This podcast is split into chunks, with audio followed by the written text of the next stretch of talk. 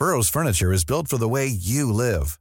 From ensuring easy assembly and disassembly to honoring highly requested new colors for their award-winning seating, they always have their customers in mind. Their modular seating is made out of durable materials to last and grow with you. And with Burrow, you always get fast, free shipping. Get up to 60% off during Burrow's Memorial Day sale at burrow.com slash ACAST. That's burrow.com slash ACAST. burrow.com slash ACAST. ¿Qué tal? ¿Cómo le va? Buenas tardes. Estás a punto de escuchar Yo soy Javier Alatorre. las noticias con Javier Alatorre. La vamos a pasar muy bien. Comenzamos. Yo decidí que esta noche se sale con toda mi moto, mami, con toda mi chale.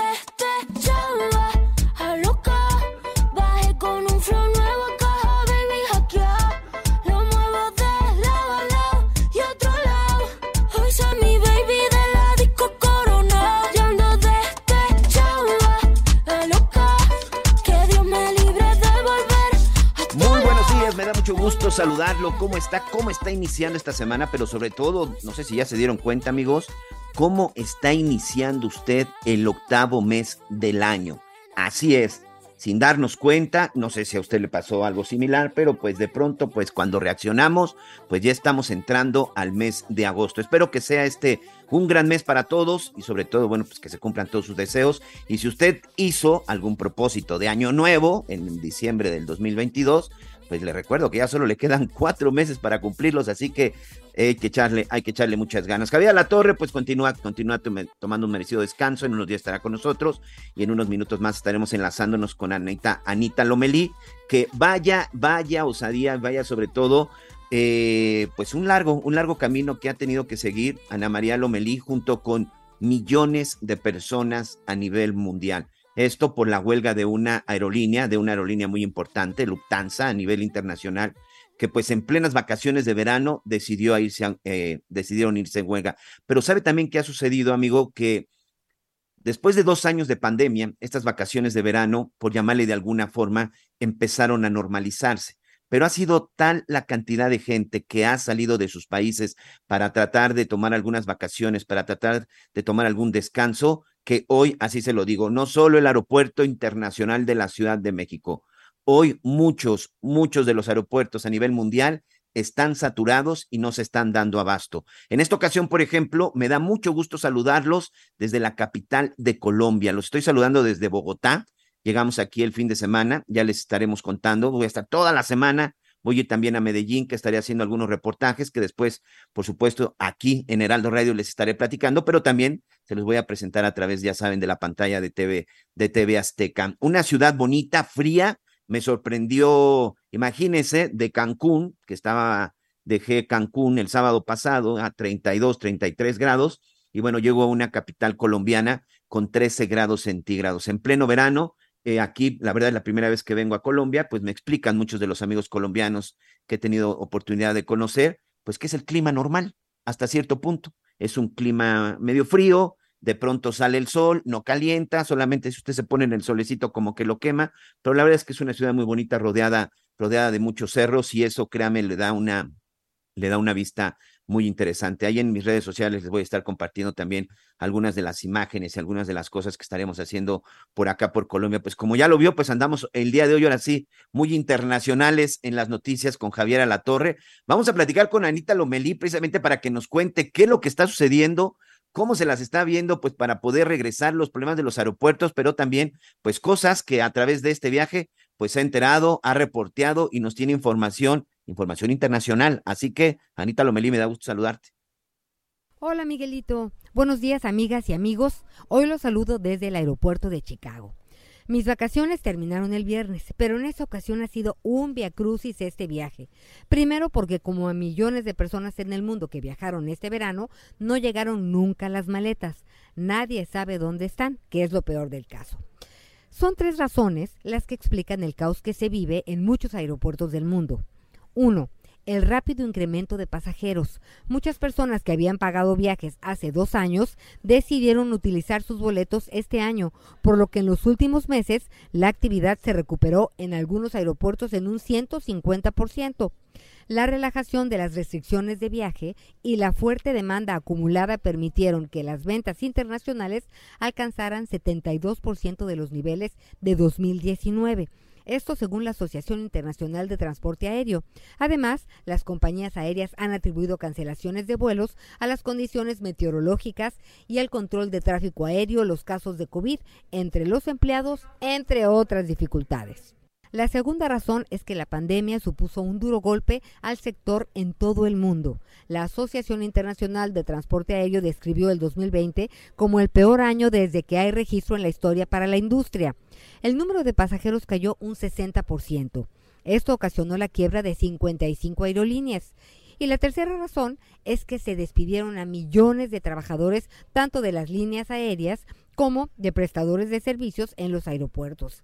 Así que ha sido imposible recontratar a la velocidad de la necesidad de los viajeros a todas estas personas. Por eso hay millones de maletas en los principales aeropuertos del mundo tiradas, esperando que algún trabajador las registre finalmente y lleguen a su destino. Lo malo es que a veces llegan a su destino cuando los vacacionistas ya están en casa.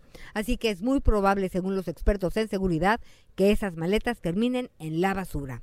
Las pérdidas hasta el momento son incuantificables. Y ya que hablamos del mundo, les platico que Eric Adams, alcalde de Nueva York, Estados Unidos, encendió las alertas este sábado al declarar el brote de viruela del mono como una emergencia de salud pública ante el avance en la propagación del virus. Adams y su comisionado de salud aseguraron que han trabajado lo más rápido posible para ampliar el alcance y acceso a las vacunas y tratamientos contra la viruela destacaron que esta declaración permitirá modificar disposiciones para establecer medidas para frenar su propagación. A pesar de que hasta este fin de semana la ciudad de Nueva York reportaba un poco más de 1.200 casos, de acuerdo con las autoridades podrían estar en riesgo de infección hasta 150.000 residentes de la ciudad, la cual fue nombrada como epicentro del brote. Por su parte, con 261 casos de viruela símica, la alcaldesa de San Francisco, California, London Green, también emitió una declaración de estado de emergencia para poder desplazar recursos que ayuden a superar esta crisis de salud pública. De acuerdo con los Centros para el Control y la Prevención de Enfermedades de Estados Unidos, ya son más de 22 mil casos de viruela del mono distribuidos en 79 países, incluidos México. Y seguimos hablando de Estados Unidos porque gran controversia causó el viaje que realiza esta semana una delegación del Congreso de Estados Unidos a países de Asia por su posible arribo a la isla de Taiwán, la cual se encuentra en disputa con el gobierno de China por su autonomía. Y es que a pesar que desde 1949 China y Taiwán se encuentran separados, China sigue considerando la isla como parte de su territorio y ha prometido su unificación. Por su parte, Estados Unidos, que ha mantenido relaciones comerciales con la isla, asegura que su objetivo es garantizar la paz y estabilidad en el estrecho de Taiwán. Es por ello que el mes pasado el ministro de Defensa de China advirtió que Estados Unidos estaba interfiriendo con los asuntos de su país y advirtió que si alguien se atreve a separar a Taiwán de China, no dudarían en luchar. En medio de las especulaciones, la oficina de Nancy Pelosi, presidenta de la Cámara de Representantes de Estados Unidos, confirmó que la delegación que encabeza visitará Singapur, Malasia, Corea del Sur y Japón para abordar temas de seguridad mutua, asociación económica y gobernabilidad democrática en la región del Indo-Pacífico.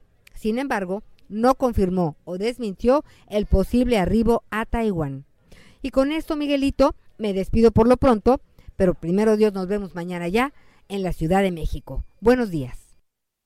Así es, muchas gracias, Anita. Deseamos que tengas un buen regreso. Sí, ha sido un problema, ha sido un grave, grave problema este asunto de Lufthansa, porque como ya lo vemos, pues ha afectado, ha afectado muchos vuelos. Por ejemplo, hay quienes tenían un vuelo para este fin de semana y se los están reprogramando probablemente para dos o tres semanas. Ese es precisamente uno de los grandes, uno de los grandes problemas. En esta ocasión tengo que aceptarlo, mi vuelo salió sin ningún problema, llegué aquí sin ningún problema, pero sí había muchos vuelos demorados sobre todo vuelos que tenían que salir de la Ciudad de México hacia la zona de Europa, también algunos Estados Unidos, pero bueno, en este caso, la, verdad es que a mí no me tocó, no me tocó esa situación. Y amigos, antes de entrar a la, a la información nacional, porque vaya que tenemos muchas cosas, esta situación del fin de semana en Morena, esta... Eh, Morena convocó a elecciones el fin de semana para elegir a sus delegados.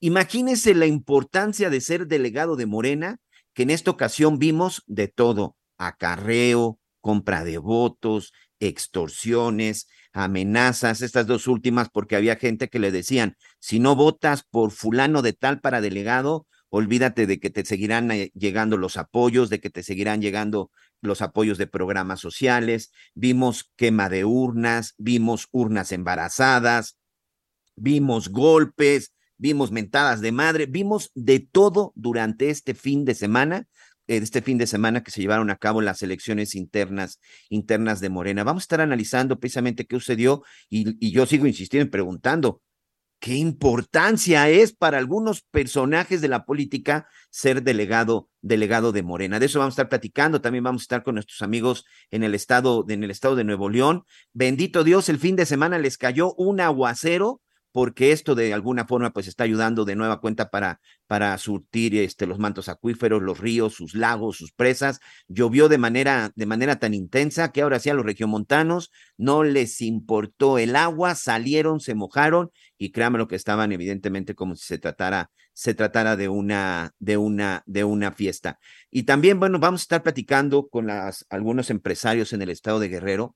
Muy lamentable lo que sucedió el fin de semana fue asesinado el presidente de la Asociación de Bares, Restaurantes y Discotecas en Acapulco, Guerrero, específicamente de los que se encuentran en la zona de la costera Miguel Alemán. Eh, iba saliendo ya en la madrugada de su bar, cuando lamentablemente pues fue interceptado por varios sujetos y le dispararon a quemarropa y este empresario pues perdió, perdió la vida. También vamos a estar platicando acerca de las complicaciones que se le están dando a nuestros amigos en el Valle, en el Valle de México. Se están llevando a cabo obras en lo que es el centro de transferencia metropolitana, la base en donde salen básicamente todos los, los camiones y peceros en la zona de Indios Verdes y está afectando de manera importante a todos nuestros amigos que vienen de la zona de la México de la México Pachuca. También les recomiendo que les recomiendo que continúen con nosotros y estén muy pendientes porque Vamos a hablar sobre el desabasto de medicamentos que se está viviendo en el país y sobre todo la forma tan irresponsable que algunos estados han estado manejando precisamente los medicamentos. Ya hemos hablado muchas veces de la falta de medicamentos, sobre todo para el tratamiento de cáncer.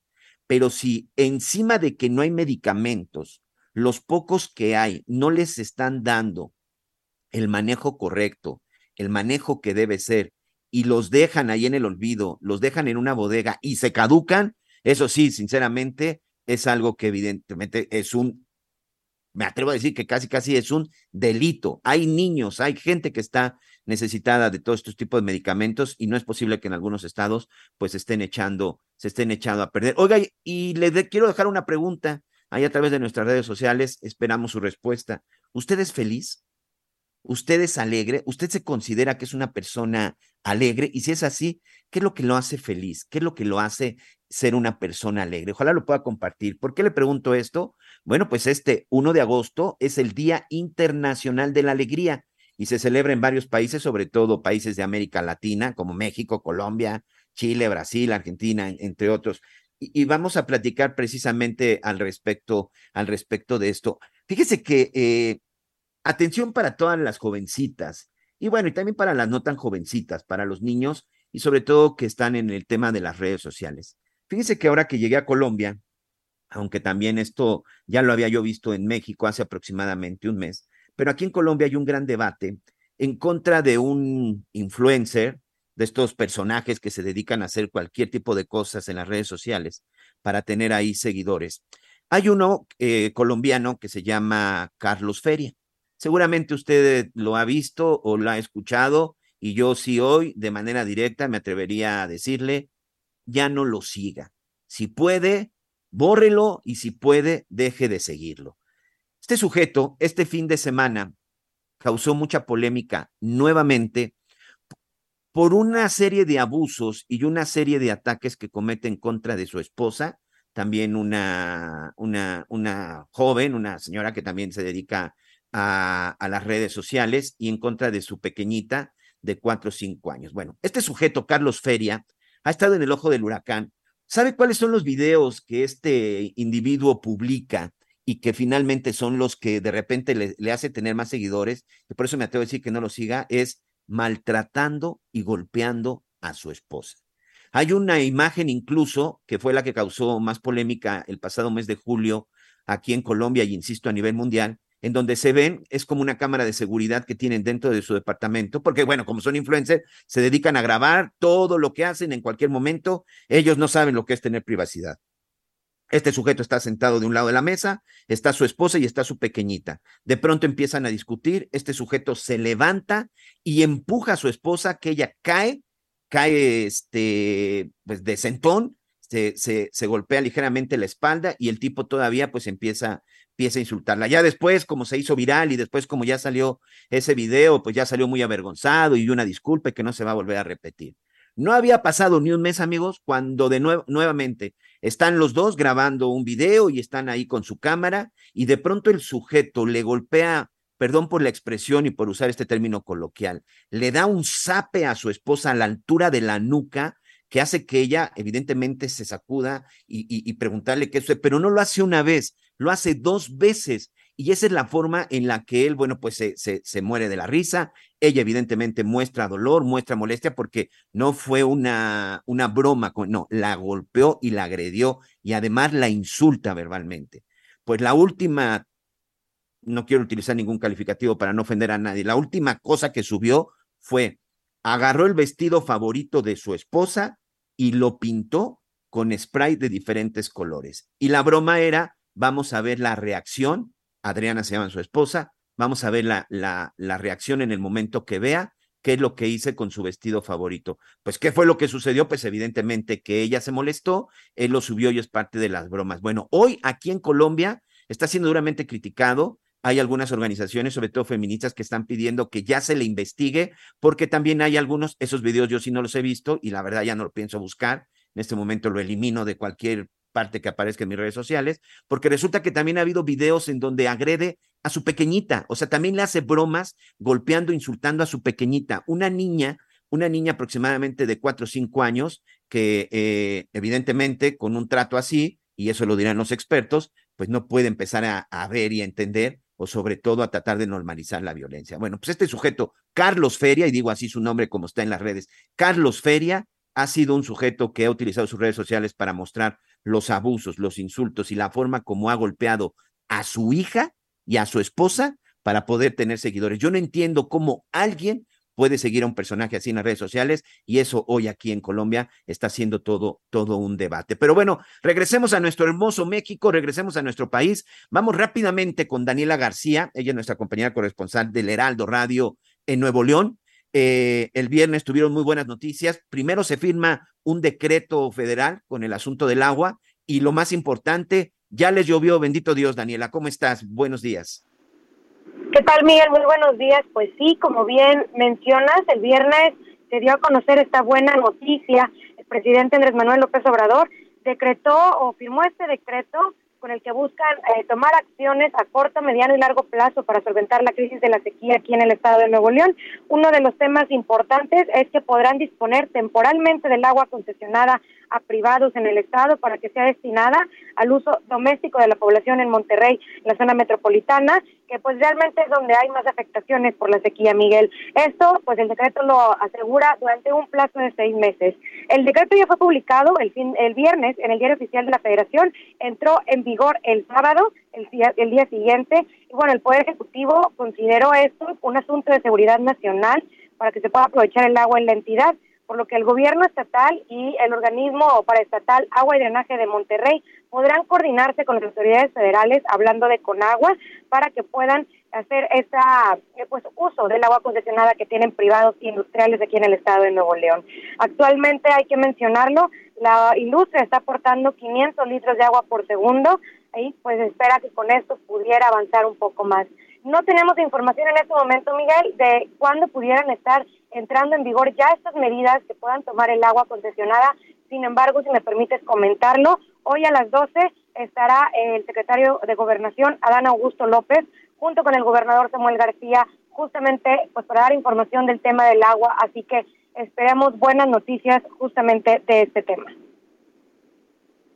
Y buenas noticias, que al final, bueno, pues empiezan a llegar estas buenas noticias. Oye, hay dos cosas, con el agua, con la lluvia, ¿cómo les fue? Más o menos sí, subieron los niveles y después te voy a preguntar que, o sea, en medio de todo esto y de la necesidad de agua, pues creo que por ahí tenemos un incendio en el, en el hermoso cerro de la silla. Pero primero que nada, con las lluvias, ¿cómo les fue?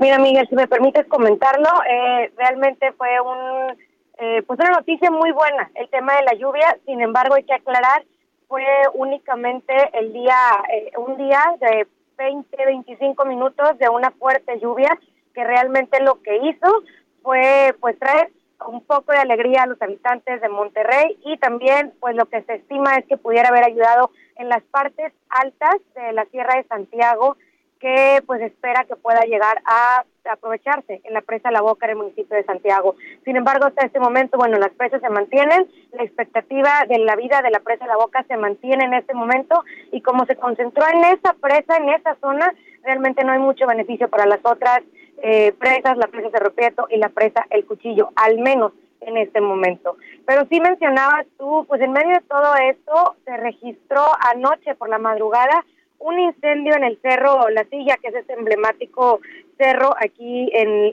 en, el pie de Monterrey y conecta también con el municipio de Guadalupe. Lo que comenta Protección Civil es que ya quedó controlado, al menos en este momento, se activó la Brigada Fénix para llevar a cabo acciones en la zona llamada El Diente, esto en las, en las faldas del Cerro de la Silla, que es más bien del lado de la ciudad de Guadalupe. Se coordinó Protección Civil de Guadalupe, de Juárez y bomberos de Guadalupe, quienes llevaron a cabo el ascenso a la zona segura para monitorear el avance de este incendio forestal. Este incidente inició en un peñasco de difícil acceso y avanza hacia la parte baja, pues estaba afectando el matorral. No hay riesgos, no hubo riesgos de propagación. Te comento lo que nos, nos han dicho es que ya fue controlado este incendio, pero también hay que mencionarlo. Se cree que pudiera haber sido provocado. No hay más información al respecto, pero es una de las teorías que se están manejando en este momento. Qué lástima, verdaderamente qué lástima. Si esto se llega a confirmar, son de esas cosas que simple sencillamente uno no entiende, este, Daniela, una situación tan complicada con la que está pasando con lo del tema del agua. Ya hemos visto la importancia, la importancia de las áreas verdes para mantener los mantos acuíferos y pues solamente un enfermo mental, perdón por la, por, por la, por la expresión del comparativo, pues solamente una persona que no esté plena de sus facultades, pues se atrevería a hacer algo por el estilo, ¿no? Como provocar un incendio en el Cerro de la Silla. Sí, sobre todo dadas las situaciones eh, climáticas y obviamente pues de sequía que se vive actualmente en el estado, recordando que el cerro pues es, eh, está protegido por la nación, pero también es un espacio donde se hace bastante eh, pues actividad física, es de visita prácticamente diaria por muchos regiomontanos que les gusta hacer este tipo de actividades y es uno de los llamados que se ha hecho principalmente en los pasados años, no meses, años de que pues evitar prender fogatas o evitar prender fuego en la zona, ya que pues pueden darse este tipo de situaciones. Muy bien, pues Dani, te agradezco mucho, vamos a estar muy pendientes, ojalá, ojalá y siga el clima favoreciendo, ojalá en los próximos días pues siga lloviendo y pues muy pendientes también a ver de esta reunión. Ya estaremos platicando contigo mañana, a ver qué, a ver qué novedades nos tienes al respecto y sobre todo para nuestros amigos que sabemos son muchos, nos siguen en el estado de Nuevo León y aprovecho para mandarles un abrazo. Muchas gracias. Seguimos pendientes, Miguel, muy buenas tardes. Muy, muy buenas tardes. Y bueno, amigos, este, en información que tenemos de última hora, a Monterrey, Heraldo Radio 99.7 FM, les mandamos un abrazo. Gracias, gracias por acompañarnos en las noticias con Javier Alatorre. Bueno, la Secretaría de Hacienda y Crédito Público, en este momento, calientito, está saliendo ya un comunicado de prensa en donde está informando que vuelve a entrar en funcionamiento la plataforma Compranet. Esta plataforma en donde, pues se puede decir que se lleva, se supervisa y se puede entrar para ver todo lo que son las licitaciones que en determinado momento existen con el gobierno. Es, una, es un portal que sirve sobre todo para dar transferencia y ver el tipo de licitaciones que se llevan a cabo. Hubo muchas especulaciones, fueron casi cuatro semanas las que estuvo eh, fallando, en donde no estuvo operando Compranet, y hubo muchas especulaciones, sobre todo los empresarios, incluso algunos decían que sí iba a desaparecer, iba a ser un golpe terrible para la transparencia, que iba a ser una situación complicada, pero bueno, hoy el gobierno federal, la Secretaría de Hacienda dice, la plataforma Compranet fue puesta nuevamente en marcha en su totalidad para su uso por la Administración Pública Federal, las unidades compradoras, proveedores y contratistas, en un esfuerzo conjunto, distintas áreas como la Oficialía Mayor de Hacienda, para permitirles conseguir en menor tiempo al estimado los discos de almacenamiento necesarios y acordes a lo requerido para la reorganización del sistema Compranet. Ah, parece que ahí los discos duros fueron los que los que fallaron. Por lo pronto, bueno, pues aseguran que van a estar monitoreando de manera permanente que la plataforma continúe operando en óptimas condiciones. Es una buena noticia, amigos. ¿eh? Si usted no está muy familiarizado, créanmelo, es una buena noticia porque tiene que ver con cuestiones de transparencia. Vamos a hacer una pausa, pero no se vaya, regresamos con más en las noticias con Javier Alator.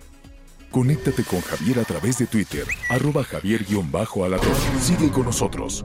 Volvemos con más noticias. Antes que los demás.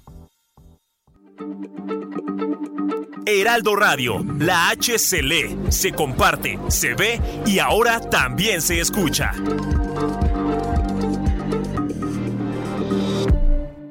Todavía hay más información. Continuamos.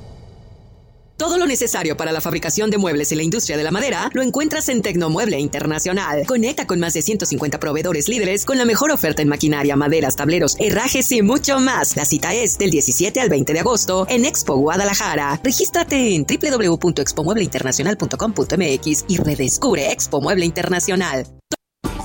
Las noticias en resumen. El informe de seguridad del gobierno federal reportó 2.331 homicidios dolosos en julio, lo que significa que en este mes ocurrieron 42 asesinatos más que en junio, cuando se reportaron 2.289. Un juez de control vinculó a proceso a Jorge Winkler, ex fiscal de Veracruz, quien es acusado de los delitos de desaparición forzada y secuestro. La Fiscalía Estatal detalló que el juez confirmó la medida cautelar de prisión preventiva oficiosa por un año y cinco meses de investigación complementaria. A dos meses del asesinato de la activista Cecilia Monzón, este sábado fue detenido en Veracruz el presunto asesino material identificado como Silvestre N. Así lo dio a conocer la Fiscalía del Estado de Puebla. Hoy el dólar se compra en 20 pesos con 7 centavos y se vende en 20 con 54 centavos. En Soriana, compra uno y lleva el segundo al 70% de descuento en todo Colgate, Caprice, Optims, Palmolive, Speed Stick y Estefano, o Crest, Oral B y Pro. Soriana, la de todos los mexicanos. Válido en bucal, deos, jabones, shampoos y fijadores. Agosto 1. Aplican restricciones. Válido en Soriana. Muy bien, muchas gracias, muchas gracias. Regresamos con más en las noticias con Javier La Torre. Gracias por todos sus mensajes, gracias Gracias por todos sus comentarios. Y bueno, aquí muchos de nuestros amigos nos preguntaban que si no íbamos a platicar o a comentar acerca de lo que sucedió el fin de semana, pues en varias partes del país, en donde se llevaron a cabo estas elecciones, eh, elecciones internas, por llamar de alguna forma, del partido oficial de Morena, y en donde, pues en las redes sociales, pues se vio todo tipo de irregularidades todo tipo de irregularidades. Y lo que llamó la atención es que no fue en un solo lugar, sino estuvieron en varios, en varios estados, en varias casillas, en varios municipios, desde, ya lo decíamos, el acarreo, el supuesto, la supuesta compra de votos, las supuestas amenazas y extorsiones de que si no votaban por X eh, oye, delegado, no iban a tener ya más opciones de programas sociales. También se denunciaron ahí algunas cuestiones un poco prepotentes de algunos eh, funcionarios de la Cuarta Transformación, quienes al ver que había mucha gente, porque la verdad es que sí, según Mario Delgado, el presidente nacional de Morena, casi tres millones de personas eh, integrantes de Morena, pues salieron a, salieron a votar y pues había unas largas filas y por ahí, bueno, pues salieron algunos funcionarios balconeados porque pues se querían eh, meter a esta fila. Es decir, hubo una serie de irregularidades que estuvieron ahí y que se mostraron en, sobre todo en las redes sociales. Y atención, amigos, ¿eh? que fueron mostradas por la misma gente que estaba ahí tratando de votar, por la misma gente integrante de Morena, simpatizante de Morena, y que hubo muchos integrantes de Morena que estuvieron criticando de manera dura y de manera eh, fuerte eh, estas elecciones. Uno de ellos fue precisamente el senador Ricardo, Ricardo Monreal.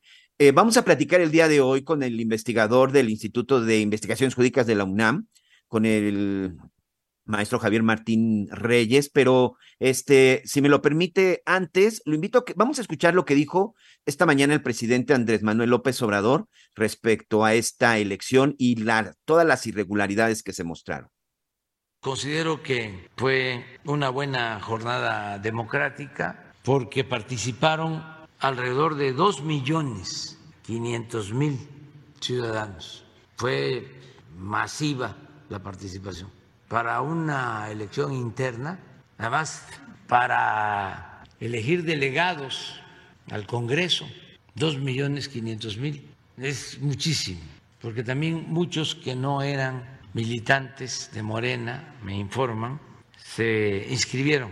Hay desde luego inconformidad, hay que este, mejorar cada vez más estos procesos para que no haya violaciones, eh, acarreos, eh, inducción de voto, y hubo todavía este, ese tipo de prácticas, pero en muy pocas casillas, no se generalizó. Creo que, creo que ese mensaje hubiera sido muy bueno el, el sábado, creo que hubiera sido muy bueno el mensaje que se lo hubiera mandado el viernes, el, perdón, el viernes el presidente Andrés Manuel López Obrador, porque todo eso de lo que dice que esperaba que no sucediera, pues lamentablemente, lamentablemente sí sucedió. Doctor, doctor Javier Martín Reyes, gracias, gracias por este tiempo. Bienvenido a las noticias con Javier de la Torre. Muy buenos días. Eh, primero que nada, ¿cuál es su opinión en general de lo que vimos el domingo con esta elección interna de Morena? Hola, ¿qué tal, Miguel? Oye, pues en términos generales sería, bueno, esta es una elección muy importante eh, para Morena. No olvidemos que lo que se está eligiendo básicamente son a las personas que integrarán al, al Congreso Nacional eh, de Morena, que pues es una de las autoridades eh, máximas del partido. Entonces, en ese sentido, estamos frente, déjame ponerlo así, una decisión fundamental para el partido que hoy en día, pues no solo tiene eh, mayorías en, en los congresos federales y locales, sino hoy, si vemos las encuestas, pues Morena es el partido con el que más identifica a la gente, ¿no? Entonces, pues claramente estamos frente a un asunto de la mayor relevancia, ¿no? Creo que al mismo tiempo lo que nos, nos demuestra este proceso es la falta de institucionalización que hoy en día todavía existe en Morena. Este es un partido, eh, Miguel, recordemos que ha crecido de manera dramática, es decir, se crea prácticamente en el año 2014, compite por primera vez en, en 2015, para el año de 2018 se vuelve el partido dominante en el sistema político y eso no ha cambiado durante los últimos eh, cuatro años.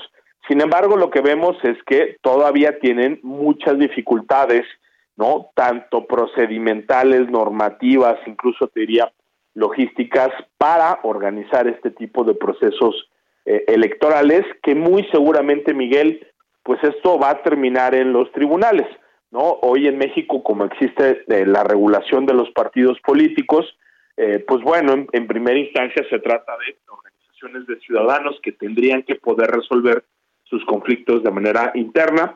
Al interior de Morena hay instancias que precisamente permiten resolver estos conflictos que seguramente veremos que se presentarán demandas, veremos que se presentarán impugnaciones eh, internas, pero precisamente por esa debilidad institucional, eh, Miguel, yo mucho me temo que pues la última palabra la tendrá finalmente los tribunales electorales, en particular creo que ahí la eh, sala superior del Tribunal Electoral del Poder Judicial de la Federación va a ser quien de manera definitiva no evalúa estas irregularidades, determine si se tienen que anular eh, cierto tipo de resultados e incluso si se tienen que repetir algún tipo eh, de votaciones, Miguel. Al ver, de, al ver de pronto todos estos videos, al ver de pronto todas estas reacciones, eh, entre, entre muchas personas que nos han preguntado, doctor, o sea, entendemos esta parte del delegado que es importante, pero ¿qué tan importante es? Se, son tres mil, tres mil delegados los que se van a elegir, se registraron más de 42 mil, 42 mil candidatos y muchos de estos candidatos aparentemente estuvieron dispuestos a desembolsar grandes cantidades de dinero para el acarreo y para la compra de votos pues de qué estamos hablando, qué significa ser delegado de Morena en estos momentos, de qué tamaño es el pastel o por qué, por qué es tanto interés en ser delegado de Morena y sobre todo por qué causó tanta, eh, pues tanta violencia. Mira, yo creo que la, la, respuesta de alguna manera es muy directa y es, pues porque este es el partido dominante, este es el partido, déjame ponerlo así, que va a definir las candidaturas con mayor probabilidad de ganar, digamos, no solo en, 2020, en 2023, que por supuesto tendremos algunas elecciones eh, eh, eh, importantes, pero tú piensas nada más la cantidad de cargos que van a estar en disputa en 2024, hombre, más allá de la presidencia, que es, que es muy importante, ¿no? ¿Por qué estamos viendo este tipo de, de, prácticas? Bueno, pues creo que ahí hay una combinación de dos factores. Por supuesto, hoy sabemos que la compra de votos en México y en otras democracias no desarrolladas, donde tenemos enormes niveles eh, de pobreza y desigualdad, pues a final de cuentas te da ahí un caldo de cultivo que permite, y eso es lo grave, que actores oportunistas que no tienen el menor respeto, no solo por las normas internas de Morena, sino incluso por la legislación eh, del orden eh, federal y local, pues están dispuestos a cometer actos que son abiertamente ilícitos o que son eh, delitos. Creo que fue muy triste ver, ¿no? Cómo, pues ahí están los, los videos donde había gente que estaba recibiendo dinero, había gente con fajos, ¿no? Y billetes, evidentemente, eh, comprando votos. Bueno, había personas que decían que iban a votar, pero que pues no sabían ni siquiera por quién eh, iban a, a, votar, que ellos nada más los habían llegado, seguramente eh, por algún tipo eh, eh, de pago. Incluso vimos, ¿no? Hay, hay videos de personas candidatas diciendo cómo iban a organizar el acarreo, diciendo que les iban a entregar estos famosos papelitos, ¿no? Donde a la gente se le recuerda por quién tiene que votar. Entonces tú imagínate el nivel de compromiso, de involucramiento, digamos, de genuina voluntad que puede tener una persona eh, eh, que va a votar, que no sabe ni siquiera por, quién va a votar y que necesita un papelito que le recuerde no cuál es el nombre eh, de la persona, ¿no? De nueva cuenta, creo que estamos frente a prácticas abiertamente antidemocráticas que muestran eso, que Morena, por más allá del indiscutible éxito electoral que tiene hoy en día, le ha costado muchísimo volverse, déjame ponerlo así, un partido institucionalizado que funcione de manera correcta, con una militancia comprometida y que cumpla las, las reglas, ¿no? Habrá que recordar, eh, Miguel, que de hecho, pues en esta jornada pudieron participar muchas personas que ni siquiera estaban antes afiliadas eh, a Morena, en buena medida porque Morena ni siquiera ha podido con el paso de los años generar un padrón confiable, que digamos, pues ese es un elemento fundamental para cualquier elección. Imagínate si no tuviéramos un padrón confiable a nivel nacional, cómo podríamos tener elecciones en, México, ¿no? Entonces, sí nos muestra, pues eso, políticos oportunistas que no respetan eh, las reglas y un partido político que más allá del éxito eh, electoral, pues no termina de consolidarse como tal, como institución, como partido político, como entidad de interés público, porque también, de, recordemos, Miguel, pues todos a través de nuestros impuestos le pagamos a los partidos políticos también esos procesos internos, ¿eh? O sea, digamos, eh, esto no nada más es un tema privado de Morena. Ahí están nuestros recursos públicos que están siendo utilizados de una manera, eh, pues yo creo que muy inadecuada en unos casos. Y esa era la siguiente pregunta, doctor. Este, estoy platicando con el doctor Javier Martín Reyes, investigador del Instituto de Investigaciones Jurídicas de la UNAM. Y esa es la siguiente pregunta, porque de pronto dicen, bueno, se van a los tribunales y todo, y se va a ordenar una nueva, una nueva convocatoria, una nueva elección de manera interna para Morena, pero eso al final nos sigue costando a los contribuyentes porque el dinero que se gastó y que se utilizó para esta elección, eh, no sé si bien o mal organizada, pues es finalmente dinero del presupuesto que, se le da a los partidos, pero dinero que sale de los contribuyentes. ¿Hasta dónde es justo para los contribuyentes y en un país donde tenemos más necesidades que estar gastando en esto? Recuerdo, no he buscado, no he encontrado cuánto costó exactamente la elección de este fin de semana, porque más fueron dos días, pero por ejemplo, en las encuestas de, recientes que pagó Morena para seleccionar sus candidatos, pues pagan entre 20, 30, 50 millones de pesos por encuestas, doctor. No quiero imaginarme lo que nos hubiera costado. Y la pregunta que también le quiero hacer, ¿hubiera sido distinto si el INE los hubiera ayudado a organizar? Sí, a ver, yo, yo creo que definitivamente si el INE hubiera intervenido, que de hecho es una posibilidad, los partidos políticos le pueden solicitar al INE que les organice sus procesos internos. Pero por supuesto, pues eso qué implica que el INE se queda con recursos de los partidos para poder organizar elecciones a la altura. No, este proceso interno, eh, una de las lecciones eh, que, nos deja, no, eh, Miguel, pues es que lo barato sale caro, es decir, Morena lo que ha dicho una y otra vez es que bueno, el INE es muy caro, es cierto que el INE es caro en muchos sentidos, pero pues el ejemplo o el contraejemplo lo tenemos ahí en claro. Cuando no hay reglas claras, cuando no hay procedimientos ordenados, cuando no hay gente capacitada, qué es lo que se necesita y se necesita eh, dinero, pues pasan este tipo de cosas. Yo te diría, creo que estamos en el peor de los mundos posibles. ¿Por qué? Porque le damos una enorme cantidad de recursos a los partidos políticos, no solo para que seleccionen sus candidatos, eh, sino que también les damos para que seleccionen sus dirigencias, como en este, como en este caso, y al mismo tiempo les exigimos muy poco y hay muy pocas responsabilidades, Miguel. Yo te podría eh, eh, eh, asegurar que la probabilidad de que alguien sea sancionado, ¿no? Digamos, más allá de que se puedan repetir algunas votaciones, se anulen algún tipo de, asambleas, eso puede pasar.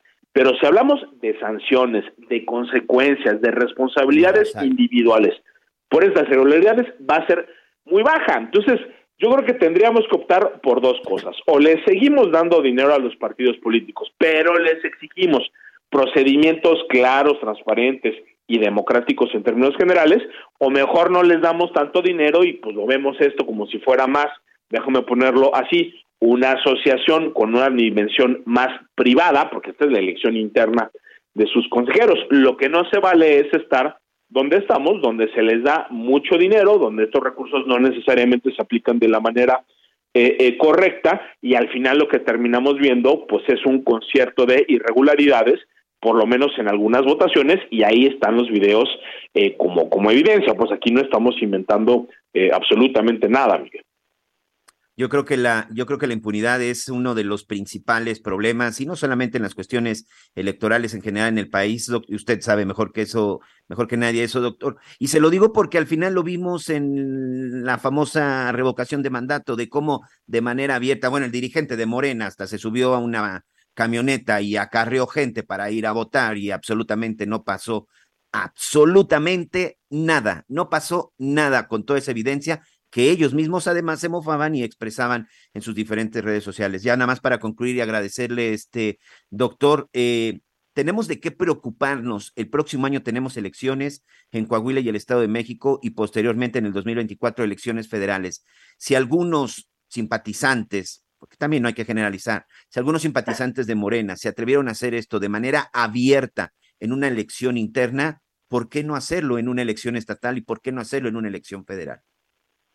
Sí, a ver, yo creo que hay una preocupación genuina, eh, Miguel, y yo lo ligaría de manera directa con esa propuesta de reforma electoral que el presidente de la República puso sobre la mesa. Esa es una reforma que quiere eliminar a todos los organismos electorales locales, a todos los tribunales locales y luego quiere descabezar tanto el INE como el Tribunal Electoral para que las personas que estén ahí no lleguen mediante procedimientos meritocráticos donde se evalúen sus eh, perfiles, sino a través de votaciones. Tú nada más imagínate si a los árbitros electorales los eligiéramos como Morena elige hoy a, su, eh, a sus dirigentes. No creo que eso sería eh, muy, muy peligroso, por eso creo que hay que estar eh, pendiente. Yo te diría, Miguel, la democracia mexicana es muy imperfecta, tiene muchos problemas, en muchos casos es restrictiva, es muy costosa, pero a final de cuentas lo que hemos logrado gracias a la transición democrática es que hoy en México, en elecciones organizadas por el INE, los votos se cuenten y se cuenten bien.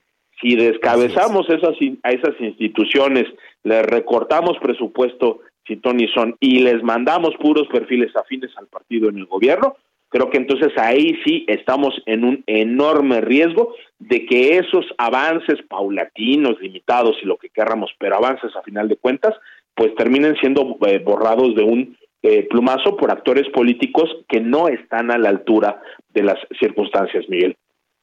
Pues en qué mejor momento pudo suceder esto, están en la plena discusión de la reforma electoral y creo que pues ese es un punto que no se debe dejar pasar.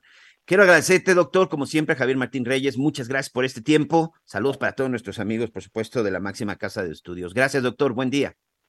No, hombre, al, contrario, te lo, te lo agradezco mucho y te mando un abrazo fuerte.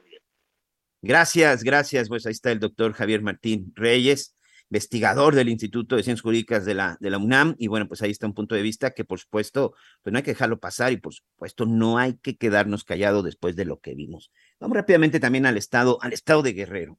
Pasó una situación muy lamentable que por desgracia, yo me atrevo, me atrevo a decir y me sigo negando a normalizar la violencia porque de pronto ya nada más escuchamos que, ah, si hoy mataron a 70, si hoy mataron a 80, y está este conteo desde hace ya casi 15 años, pero siempre, siempre que una persona es asesinada, creo que debemos de, levantar la voz y sobre todo, pues tratar de saber qué fue lo que sucedió, porque si hay algo que, créame, lo flagela a las víctimas, que flagela a la ciudadanía y a un, y a un país, tiene que ver con la impunidad. El fin de semana fue atacado Jesús este, Rivera, él era presidente de la Asociación de Bares y Discotecas de Acapulco. Las autoridades están investigando, sobre todo saber qué fue lo que sucedió, pero pues apenas se habían dado por ahí algunas manifestaciones acerca de que, pues de que ya les ayudaran porque estaban siendo víctimas de la delincuencia en materia de extorsión, en amenazas, en la venta de drogas. Yo le quiero agradecer a Omar Elías Azar Herrera, presidente del Consejo Coordinador Empresarial, empresarial precisamente del Estado de Guerrero. Me imagino, Omar, que eh, pues deben de estar pues dolidos, indignados, preocupados de lo que sucedió pues con este pues con este empresario, compañeros también de ustedes en el estado, en, la zona de Acapulco. Gracias y buenos días. Gracias por estar aquí en las noticias con Javier Lator. Al contrario, muy buen día. Un enorme gusto poder saludarlo, Miguel Aquino, a tu auditor. Eh, efectivamente, el día de ayer eh, en Guerrero pasa un suceso como muchos efectivamente.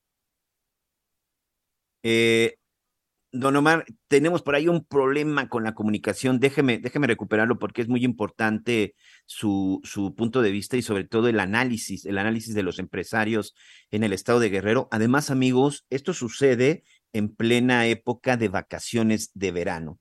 Y pues todos sabemos que si hay un lugar, hay un lugar destinado, uno de los destinos favoritos y preferidos por muchos mexicanos es precisamente el puerto, el puerto de Acapulco. Bonito puerto de Acapulco, que por desgracia en los últimos años, pues su situación no ha sido la mejor para, las, para los vacacionistas, no ha sido la, la mejor para los empresarios. Acapulco, que en su momento, a lo mejor la gente más joven, este, ya no le tocó esa época, pero pues era uno de los destinos favoritos, incluso a nivel mundial, estrellas de talla mundial. Omar, decidían irse no solo a vacacionar, sino incluso vivir a Acapulco, y hoy la situación es complicada. Eh, perdóname, recuperamos tu, tu, tu comunicación, nos decías el sentir del Consejo Coordinador Empresarial en el Estado. Así es, de, de, nueva cuenta, eh, reiterarte mi agradecimiento, es un gusto poder saludarte, Miguel Aquino, a ti y a tu auditorio. Efectivamente, lamentablemente, el día de ayer amanece Guerrero con este lamentable noticia, como, como efectivamente está pasando muy seguido de manera continua el asesinato, el homicidio de nuestro amigo empresario de 44 años, Jesús Rivera Rojas, el Chuy Rivera, como se le conocía, eh, precisamente presidente de la Asociación de Bares y Restaurantes Discotecas de Acapulco. Nosotros, eh, antes mandarle un pésame a la apreciada familia de nuestro amigo en paz descanse Jesús Rivera. El Consejo Coordinador Empresarial, el sector productivo del Estado, está muy preocupado, Miguel. Entendemos que la lucha por el control eh, del mercado interno, del mercado en general, eh, por parte de las organizaciones criminales, eh, está avanzando, es triste, entonces creemos que, que, en estos momentos se requiere de una gran de una meticulosa y gran coordinación entre los responsables de brindarnos la seguridad, Miguel. Más de una ocasión y recientemente he escuchado que, es más, recientemente el propio Rivera levantaba la voz pidiéndole a las autoridades ayuda. La inseguridad, la delincuencia organizada nos está, nos tiene con el dedo, con el pie en la, en el cuello. Es correcto, precisamente ese mismo, el, mismo día del suceso, el, sábado, por la mañana él tuvo una, una conferencia de prensa eh, en donde señaló otro, una, una vertiente pues, de, temas de licencia, refrendos, etcétera, pero también tocó temas de seguridad como lo había hecho en, en algunos otros momentos. Mira, Miguel, eh, permíteme por favor decirte que, que, el Consejo Coordinador Empresarial ha pedido audiencia con responsables de la seguridad aquí en el Estado. Eh, eh, antes, perdón, hemos tenido acercamiento con la gobernadora Evelyn Salgado Pineda en un evento con, con dirigentes empresariales del Estado en un hotel muy conocido aquí en la capital. Se le pidió respetuosamente que fuera eh, el enlace, que fueran sus funcionarios atentos con el sector productivo, que fueran respetuosos con el sector productivo como lo somos nosotros con los funcionarios, en el entendido que nos atendieron directamente ellos, que no fueran eh, algunos otros eh, funcionarios de ellos mismos, de los secretarios, de los encargados de seguridad, pero queríamos tener el trato directo. En la participación, cuando tomó el micrófono, la gobernadora dijo que efectivamente no iba. Omar, Omar, hazme un favor, mira, me va a ganar el corte, es muy importante lo que nos estás contando, pero por favor, dame unos minutos, aguántame en la línea y regreso porque es muy importante esta parte que nos estás comentando. Vamos rápidamente a una pausa y regresamos con el presidente del Consejo Coordinador Empresarial de Guerrero. Conéctate con Miguel Aquino a través de Twitter, arroba Miguel Aquino. Toda la información antes que los demás. Ya volvemos. Heraldo Radio, con la H que sí suena y ahora también se escucha. En la Comer y Fresco, el alimento y accesorios para mascotas están al 3x2. Sí, al 3x2. Excepto qué precio, hasta agosto 7.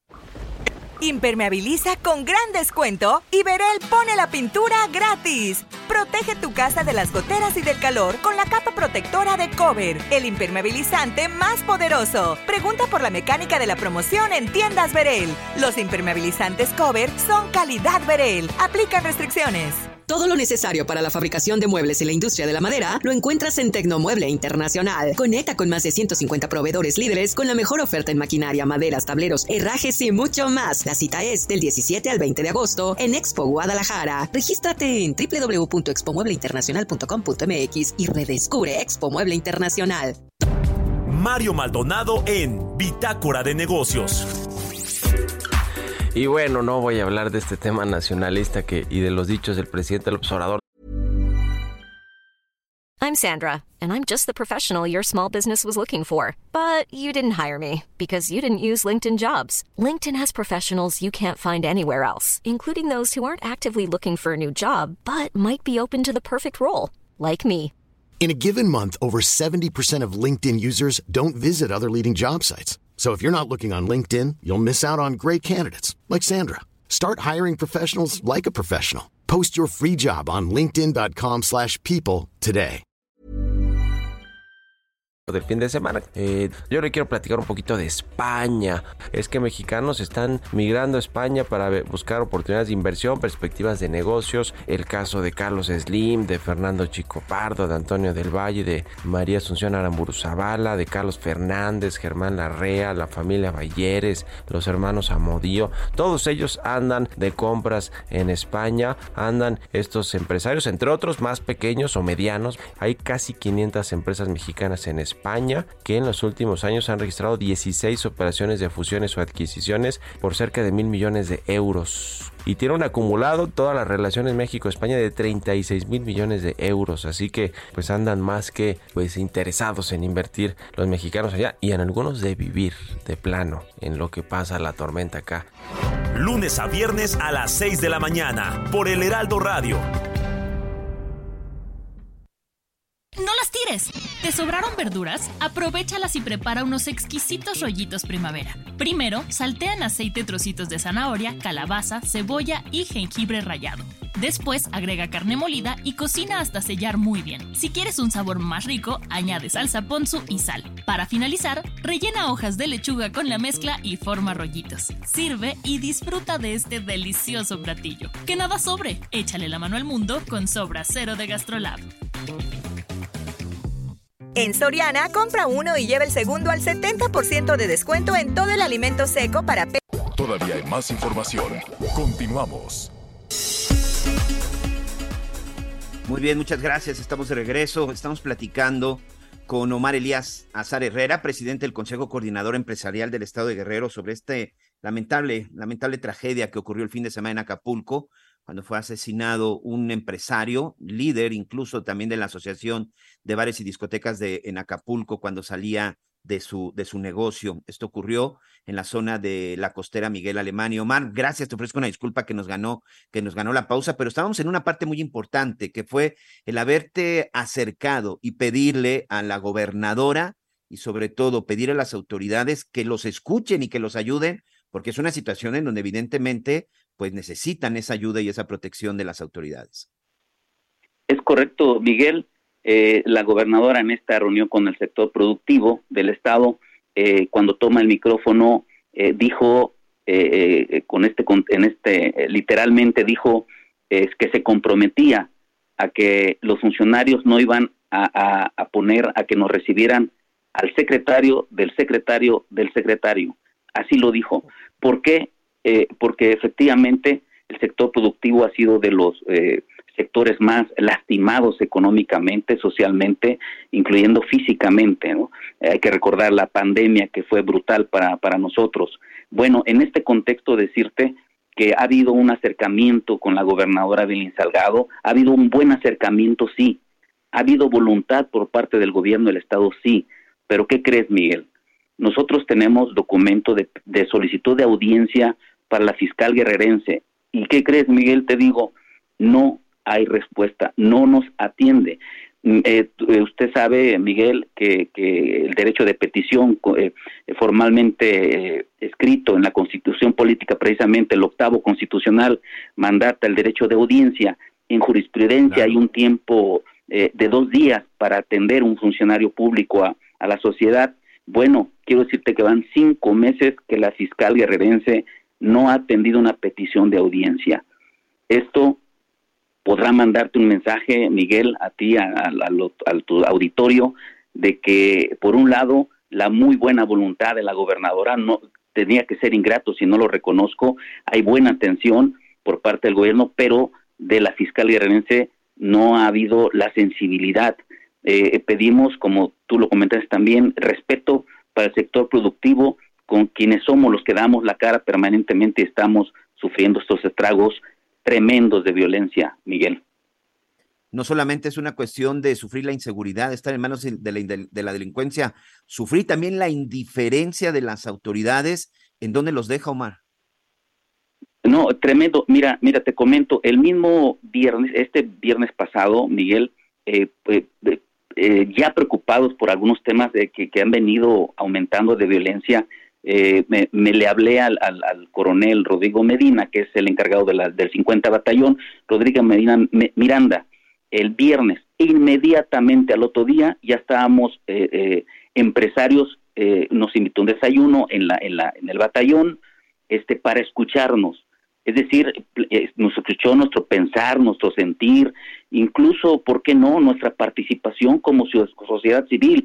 Somos una sociedad civil madura que entendemos, que esperamos que nos digan la verdad, que nos digan las carencias, que sus carencias, sus limitaciones, y con esa verdad entonces entendemos que nos hablan con esa madurez que te, que te comento.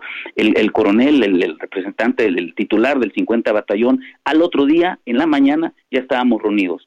Son cinco meses desde el 3 de marzo del 2022 que hemos pedido audiencia con el fiscal y no se ha dado. ¿Por qué? No sabemos. Creo que es muy importante continuar. Eh, los micrófonos, los micrófonos están abiertos, por supuesto, porque creo que es muy importante denunciarlo, es muy importante no quedarse callados, Omar, mostrar realmente lo que está sucediendo. Están en plena temporada de vacaciones. Me imagino que después de todo esto ya debieron de haber tenido una reunión. ¿Qué le podemos decir a nuestros amigos turistas, a nuestros amigos visitantes? Ya lo decía yo, Acapulco. Eh, pues no solamente hoy, por años ha sido uno de los destinos favoritos para muchos mexicanos, incluso extranjeros. Hay que visitar Acapulco, Omar. Es correcto. Fíjate, Miguel, que la, sociedad en general, me atrevo a decirlo, tiene una muy buena percepción precisamente por el tema de, de, la, de los castrenses, de los militares. Eh, hemos visto aquí en Guerrero, ya se ha mencionado públicamente, se ha, eh, eh, pues se le ha recibido con buenos ánimos a la Guardia Nacional. Eh, no fue la excepción ahorita con precisamente en temporada de vacaciones, pero los operativos en sí eh, no, los, no los conocemos a ciencia cierta. Mira, eh, aquí en Guerrero la gobernadora Evelyn Salgado junto con los diferentes representantes y titulares de encargados de la seguridad se reúnen periódicamente, incluso creo diario, y se llama la Mesa de Construcción de la Paz. Nosotros hoy mismo, hoy mismo en un ratito más, Miguel, te comento que varios dirigentes empresariales vamos a acudir al Palacio de Gobierno para solicitar una audiencia con la gobernadora para tocar este tema y otros más. Nosotros, por ejemplo, vemos, la, vemos que sería importante que una, un representante de la sociedad civil de cualquier gremio pudiera estar en esas mesas de, de construcción de la paz que se, te digo, van diarios o, o, de manera permanente, precisamente para que nos diga qué podemos hacer. Nosotros, Miguel, como presidente del grupo y como los otros dirigentes de Canacintra, del Sindicato de Constructores, etcétera, nosotros queremos tener el trato directo porque de verdad el sector productivo, los empresarios de Guerrero, queremos tratar el queremos tratar esos temas tan delicados. Por ejemplo, el asistir al Ministerio Público, quien goza de relativa fama eh, negativa, no generalizó, por supuesto, no, no, no, no, no lo generalizó, no todos, pero por ejemplo, establecer una mesa, un, equipo de ministerios públicos que pudiera atender exclusivamente al sector productivo, porque es, es sabido, Miguel, que en cuanto uno entra al Ministerio Público, recibimos llamadas después de, lo, de, lo, de, los, de los personajes malos, ¿no? Eh, eh entonces, es real, ¿no? Llaman al dirigente, llaman al empresario, le dicen, oye, sabemos que fuiste, bájale, etcétera, ¿no? Entonces, hay muchos temas que podemos platicar, Miguel, con las autoridades. Eh, insisto, eh, es un, es un choque emocional y, y, de, y de sentimiento, porque por un lado vemos a una gobernadora eh, eh, que nos atiende, nos escucha, pero por otro lado, eh, la fiscal, que tendría que ser la primera por el tema de las investigaciones, pues no, no, no nos recibe y hoy es una petición de audiencia que le vamos a hacer a la gobernadora en un ratito más, vía oficio también, Miguel. Oye, pues si nos lo permites, te buscaremos el día de mañana a ver qué les dice la gobernadora. Insisto, creo que es un tema donde no hay que quitar el dedo del renglón. Siempre las autoridades lo han dicho, es importante la denuncia porque sin la denuncia no puedo hacer nada, pero si resulta que el que debe de recibir la denuncia no los atiende, pues no entendemos absolutamente nada. Omar Elías Azar, presidente del Consejo Coordinador Empresarial de Guerrero, muchas gracias, les mandamos un abrazo, suerte en esta temporada de vacaciones y esperemos que hoy tengas un resultado positivo con la, con la gobernadora. Y si me lo permites, te buscamos mañana, ¿te parece? No, muchísimas gracias, Miguel, y para mí un honor este haber estado en tu en tu radio escuchas y contigo, Miguel. Muchísimas gracias. y por supuesto, todos pendientes, gracias a ti. Gracias, un abrazo a todos nuestros amigos en el estado de Guerrero. Y sí, si puede, visite, visite el estado de Guerrero y por supuesto Acapulco. Bueno, pues ya, eh, platicábamos al inicio, al inicio de este espacio, las noticias con Javier La Torre, una situación que sinceramente de pronto cuesta trabajo entender. O es muy simple de entender también, que es la indiferencia y a veces, pues no sé si ignorancia o hasta el ser eh, inhumano por parte de algunas, de algunas autoridades. ¿Por qué se lo digo? Prácticamente desde el inicio de esta nueva administración, 2019 para ser exactos, porque bueno, 2018 solamente fue, fue un mes, se habló y se dijo de la falta de medicamentos, principalmente para los tratamientos de niños, de niños con cáncer. Eh, aquí hemos hecho ya no sé cuántas entrevistas con padres, con asociaciones, incluso con algunos hospitales acerca de este problema que tiene que ver con la falta de medicamentos para el tratamiento de los niños, de los niños con cáncer. Se han hecho convocatorias, se han hecho eh, campañas de ayuda para tratar de suministrar estos, estos medicamentos. Algunas figuras destacadas como Saúl Canelo Álvarez, incluso, pues ha aportado unas cantidades importantes de dinero. El propio Guillermo Guillermo del Toro, este cineasta mexicano, también se ha sumado a estas campañas, pues para tratar de ayudar, para tratar de ayudar a todos estos pequeños que no tienen esa opción y sobre todo pues que tienen eh, esa necesidad de, de, tener su medicamento para continuar con el tratamiento, sobre todo del cáncer. Una situación que evidentemente es muy importante en este tipo de enfermedades, la detección y posteriormente el tratamiento, pues es muy importante. Esa puede ser la diferencia entre recuperar la salud o incluso empeorar o tener incluso pues finales, finales más, más funestos, este, terribles. Estamos ahorita tratando de localizar a nuestro siguiente entrevistado. Eh, tenemos unos serios problemas con la, con la comunicación, pero bueno, para que nos platique un poco, Alejandro Barbosa, él es el director de la Asociación Nariz Roja. Nariz Roja es esta asociación que precisamente se ha encargado, pues de repente de contactar a, Guillermo del Toro, de contactar a Saúl Canelo Álvarez, aquí a través de los micrófonos también, pues hacer convocatorias para que pueda, para que la gente pueda ayudar, para que pueda cooperar. Es una, es una asociación transparente que por cierto está en el estado de Jalisco, porque resulta que hace unos días se dio a conocer que en estados como Sinaloa y Baja California, pues los gobiernos estatales de esta y de pasadas administraciones, pues no tuvieron el adecuado manejo y no tuvieron el cuidado correcto con muchos de estos medicamentos que precisamente se utilizan para los tratamientos oncológicos. ¿Y sabe qué sucedió con esos medicamentos que pudieron haber sido, pues, diferencia, creo yo, en, en, muchos pequeños? Los dejaron caducar. Así de simple. Agarraron, los almacenaron ya no les importó absolutamente nada el seguimiento, yo no sé con qué intención los guardaron, no sé por qué no los distribuyeron a donde los tenían que distribuir, y pues los medicamentos se caducaron y se echaron a perder. Eh, en el caso de Baja California, hemos buscado ya desde hace varias semanas a las autoridades de la Secretaría de Salud para tratar de saber qué fue lo que pasó. En el estado de Sinaloa, la misma, por ahí se les han dejado ya recados en las oficinas con los eh, encargados de comunicación social, no hemos tenido respuesta. Y bueno, vamos a tratar de platicar con eh, Alejandro Barbosa. Me dicen que en unos minutos más estará ya, estará ya con nosotros para que él nos dé más detalles, porque evidentemente se ha dedicado, se ha dedicado a investigar. Pero bueno, no vamos a quitar el dedo del renglón. Ahorita por lo pronto, si usted está por el norte del Valle de México, seguramente ya le tocó parte del tráfico que se está llevando a cabo por las obras que están afectando pues a miles de automovilistas y no solamente de la capital, ¿eh? También muchos de nuestros amigos que vienen del Estado de México, que les mandamos un abrazo, que son millones, y también de la zona del Estado de Hidalgo. Y Lorenzana, como siempre, usted debe de tenerlo muy bien ubicado en su moto de Heraldo Radio, pues está ahí en el lugar. Y mi querido Israel, este, pues ya se había anunciado que se iba a iniciar la remodelación del paradero de Indios Verdes, pero aún así tal cantidad de automóviles, pues es imposible de pronto controlarlos. ¿Cómo estás, Israel? Amigo, es un gusto saludarte. Efectivamente, como lo señalas, vaya caos que se ha vivido desde muy temprano, exactamente en la zona de Indios Verdes. Y esto, por supuesto, a consecuencia de las obras que se llevan a cabo en los carriles centrales Miguel Aquino. Esto, por supuesto, como lo dices, ya había sido anunciado por las autoridades, pero bueno, pues el día de hoy se vivió la realidad, un caos impresionante, una larga fila de vehículos prácticamente desde la zona de la México Pachuca, la vía Morelos, a la altura del río de los Remedios, en Tlanepantla y en Ecatepec, bueno, pues los vehículos estaban totalmente varados. Esto a consecuencia de que la zona de Insurgentes Norte es una de las entradas principales para nuestros amigos del Estado de México que vienen, por supuesto, a la CDMX.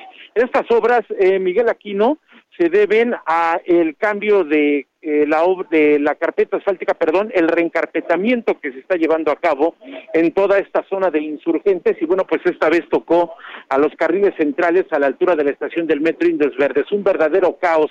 Todavía continúan de hecho las obras y se espera que por supuesto tarden más de una semana para que quede restablecido la vialidad en este punto. Hay que recomendar a nuestros amigos que, pues por supuesto, vienen conduciendo, salen de casa y que vienen del Estado de México, de la zona norte, de Miguel, hay que utilizar sin duda alguna avenida Centenario, también puede ser una buena alternativa a la avenida Ingeniero Eduardo Molina o la avenida Gran Canal, esto con dirección hacia la zona de la raza para evitarse, por supuesto, los contratiempos que te estoy relatando. Por otro lado, también, bueno, pues fíjate que en estos momentos tenemos una movilización, se trata pues de familiares de las cinco personas que fueron asesinadas hace siete años. Seguramente, Miguel Aquino, tú recuerdas la muerte de las cinco personas, este caso denominado el caso Narvarte, donde, bueno, pues entre las víctimas estaba el periodista Rubén Espinosa, están, eh, pues en este momento sus familiares protestando a las afueras de la Fiscalía General de Justicia de la Ciudad de México, y bueno, pues están pidiendo que se acelere el proceso para que se dé ya con los responsables. Han pasado siete años, los familiares señalan que las autoridades han dejado pasar muchas evidencias y que además, bueno, pues ya es hora de que caigan los responsables.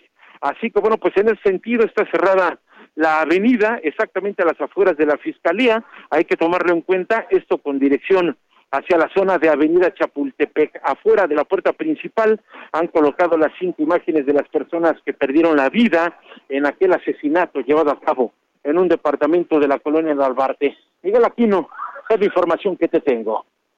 Fíjate, siete años, siete años Israel, en efecto, como reportero, como reportero todavía en Azteca Noticias, como jefe de la sección de Azteca Noticias me tocó este caso, en donde incluso eh, está involucrado también por ahí este, esta modelo, esta chica de origen colombiano, y de pronto no entiendes. Yo recuerdo que en aquella época las autoridades que estaban encargadas de la investigación daban a conocer datos de el vehículo en el que llegaron, el vehículo en el que escaparon, la famosa maleta que sacaron, que si tenía que ver con un asunto de, drogas, eh, se detuvo por ahí a un personaje vinculado con la zona de Villacuapa, pero como tú dices, han pasado siete años y hoy la familia de Rubén Espinosa, nuestro compañero eh, fotoperiodista, Nadia Vera, originarios de Veracruz, así como también pues esta señora que lamentablemente estuvo en el lugar y en el momento equivocado, que era la, la, trabajadora doméstica Alejandra Negrete y Yesenia Quiroz y esta modelo que te comento, cubana Milet Virginia Martín, pues el día de hoy están en espera de que se les haga, se les haga justicia, pero pues sinceramente no quiero ser ave de mal agüero, pero después de siete años, yo no sé si la investigación sigue abierta, pero después de siete años, pues, ¿qué, qué, qué cuentas te puede entregar la autoridad, Israel? Que, como lo señalas, pues no podemos descartar de que se haya dado ya el típico carpetazo.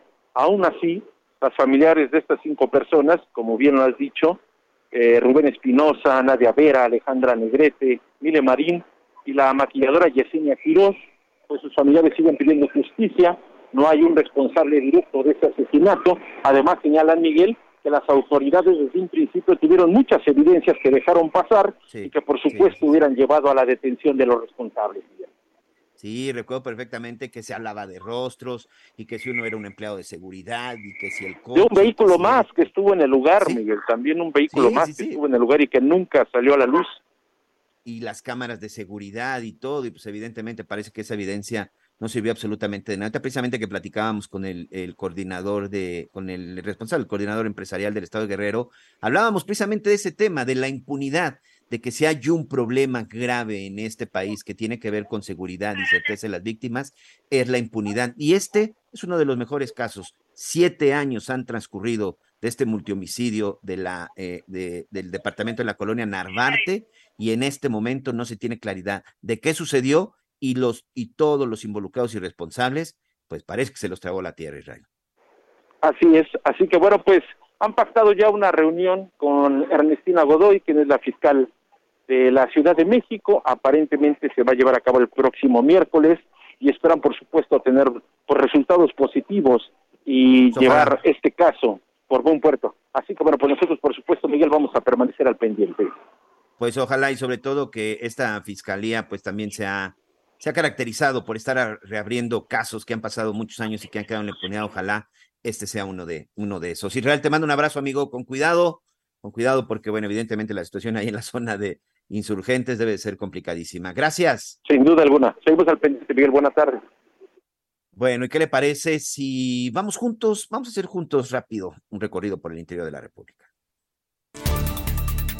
Las víctimas del ataque armado que se registró en la comunidad de Hermenegildo Galeana, perteneciente a Santiago Tilantongo, Oaxaca, ya fueron identificadas y tres de las personas que perdieron la vida eran mujeres indígenas. Estas cuatro muertes se suman a las víctimas mortales del añejo conflicto agrario entre estas comunidades indígenas en la región de la Mixteca, que a pesar de los intentos por la solución pacífica de la disputa de las tierras, las autoridades no han podido detener la violencia entre los pueblos. Además, se identificaron cuatro personas más que resultaron lesionadas con arma de fuego durante el ataque y las autoridades los trasladaron al municipio de Nochixtlán para que reciban la atención médica. Desde el estado de Oaxaca reportó José Luis López.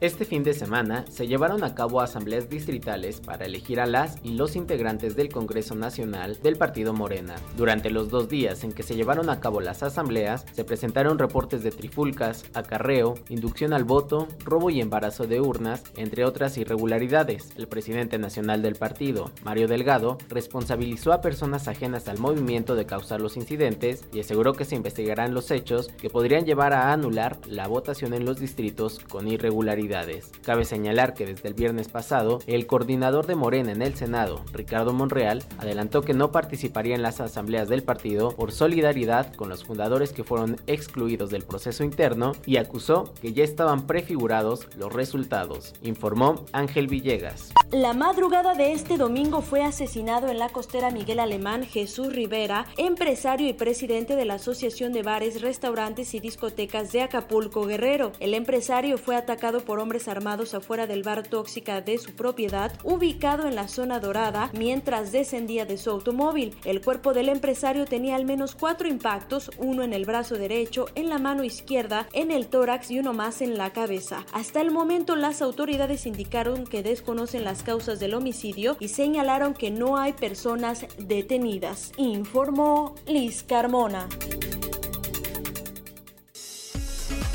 Muy bien, muchas gracias, muchas gracias. Pues ahí está lo que ha estado sucediendo en México en las últimas, en las últimas horas. Ya está con nosotros Alejandro Barbosa, director de la Asociación Nariz Roja, ya le platicaba este, este lamentable, es que no sé ni siquiera cómo calificarlo, Alejandro, eh, la necesidad de medicamentos y que de pronto, pues una autoridad reporte que se le echaron a perder, a perder no una, sino cientos de dosis que pudieron haber sido la diferencia, que pudieron haber sido utilizadas por otros niños, niños con cáncer. Bienvenido y gracias por esta comunicación, Alejandro Barbosa, director de la Asociación Nariz Roja, con este asunto de los medicamentos caducados. Miguel, muy buenas tardes, un gusto saludarte nuevamente. Oye, ¿qué, qué, qué han encontrado ustedes al, al respecto? Sinaloa y Baja California son los estados en donde se reporta que, pues, no sé si tú quieres utilizar un calificativo, amigo, pero no sé por qué dejaron perder y dejaron echar a perder tantas, tantas dosis. Primero, ¿sabemos cuántas fueron y qué tipo de medicamentos? Sí, sí. de hecho, a nivel nacional, de distintos medios de comunicación han reportado desde el año pasado la pérdida brutal desde el 2000 19 de medicamento que en su momento cuando estuvo en el pico más alto el desabasto, junto con la pandemia de COVID, ahí estuvo. Y todos volviéndonos locos para encontrar, por ejemplo, el famoso metrotexato, etcétera. Y había en las, en las bodegas del Instituto Mexicano del Seguro Social, había en distintos hospitales a nivel nacional, y desafortunadamente nos estamos topando con la noticia de que ahí están, pero no se usan, y que desafortunadamente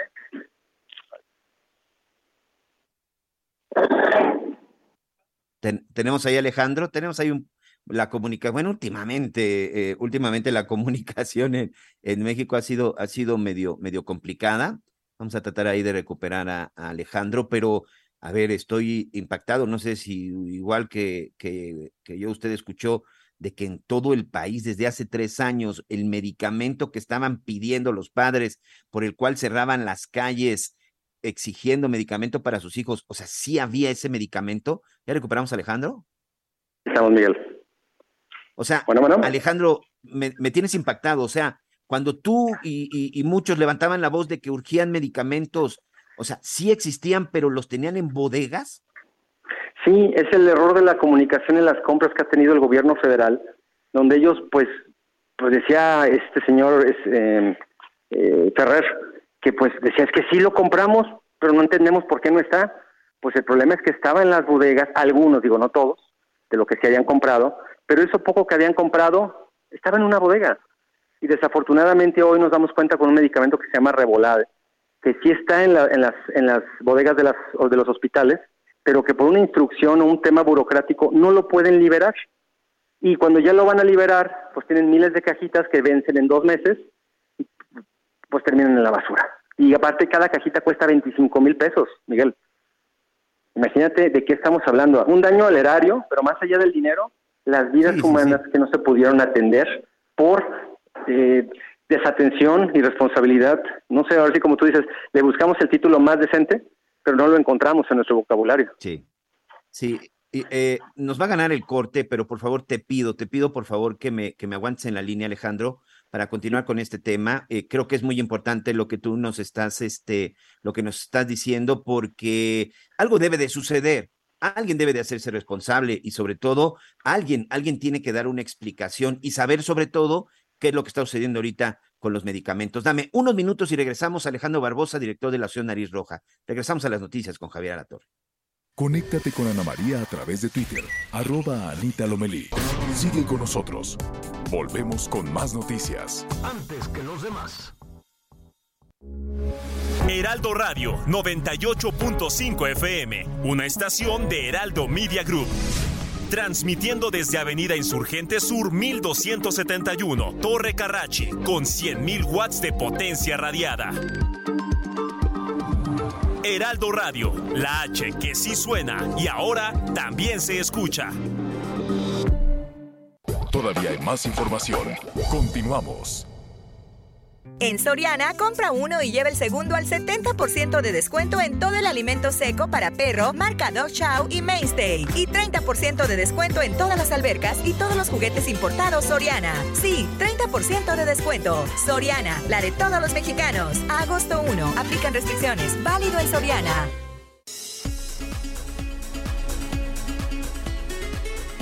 Muy bien, estamos de regreso, estamos de regreso en las noticias con Javier La Torre. Estoy platicando con Alejandro Barbosa, director de la Asociación Nariz Roja, con este asunto de, pues que se da a conocer, se denuncia que no sabemos todavía cuánto, cuántas fueron, Alejandro, pero que muchos de los medicamentos que se estaban pidiendo para los tratamientos de los niños con cáncer, pues ya fueron localizados, pero en una bodega y sobre todo, pues ya echados a perder porque ya caducaron. ¿Sabemos las cifras, Alejandro?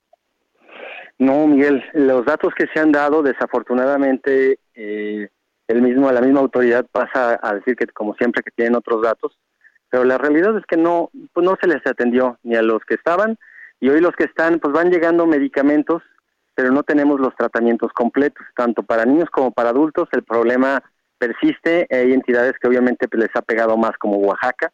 En Oaxaca ha sido, dicho ya, fue el Insabi, ya fue hasta una diputada Patricia Armendáriz, ya fue medio mundo allá el chisme, pero hoy no han resuelto nada. Esa gente literalmente vive de la caridad de otros hospitales con medicamentos en vísperas de caducar. Imagínate qué grosería, que son niños igual de valiosos que los que están en Chihuahua, en Jalisco, en el DF, donde sea, y desafortunadamente están expensas de lo que las ONGs podemos apoyar o los mismos bolsillos de los papás. Esto, el gobierno pareciera que no pasa nada, pero sigue sucediendo y pues desafortunadamente el problema ahí está, Miguel, ya casi quedan dos años de, esta administración y la promesa de todas las medicinas para todas y todos no se ha cumplido. ¿Qué es lo que sigue? Finalmente es denunciar, no sé si sepas o alguien de, de, los padres que de repente tú ahí conoces, alguien se ha acercado a, a decir, oye, pues es que yo quiero denunciar no sé si esto hubiera salvado a mi hijo o mi hijo lo necesita, si todavía hay posibilidad, pues denunciar primero, pues que nada, alguien, alguien no hizo su chamba, esto es claro, Alejandro, alguien no hizo su chamba, pero además de eso, ¿qué se tiene que hacer para que esto no se vuelva a repetir? Porque desde mi punto de vista, para mí, esto es un crimen. Totalmente, y desafortunadamente estamos eh, persistiendo, como dice el presidente, con sus modelos eh, en seguridad, no lo quiere modificar, en cuestión de salud, pues ya lo modificó, ya desapareció el INSABI en sus operaciones, digo, va a seguir como un elemento administrativo, pero ahora va a ser el INS Bienestar, una clínica que era de primera atención con elementos muy básicos, hoy va a atender a 34 millones de personas. La pregunta es cómo, ¿no? ¿Con qué presupuesto? ¿Tienen lo que necesitan? Evidentemente no, Miguel, el crimen va a seguir, van a ser dos años estos que siguen con una atención enfocada a las elecciones presidenciales y no al, al servicio de la gente sí estamos nosotros armando un expediente, necesitamos tenerlo muy bien armado. Nosotros nunca nos ha gustado solamente quedarnos en la suposición, sí tener las evidencias para poder hacer algo desde la instancia legal, porque esto evidentemente hay, hay responsables y tiene y, tiene, y debe de haber consecuencias a quien haya cometido un acto tan doloso como este. 1 de agosto del 2022, en este momento, ¿cómo se encuentra el abasto de medicamentos en el sector salud? Pues te lo digo con los números oficiales, de acuerdo a la página del INSABI, la dotación para estos eh, hospitales que no codependen del IMSS o de la Federación, que eran lo que era el Seguro Popular, están al menos del 50% de abasto. Con los números oficiales, si nosotros nos vamos a los números que sí tenemos nosotros en la realidad, yo creo que sí andamos como en el 45-46% de abasto. ¿Esto qué es para la gente que no está muy metida en las medicinas en un tratamiento de cáncer?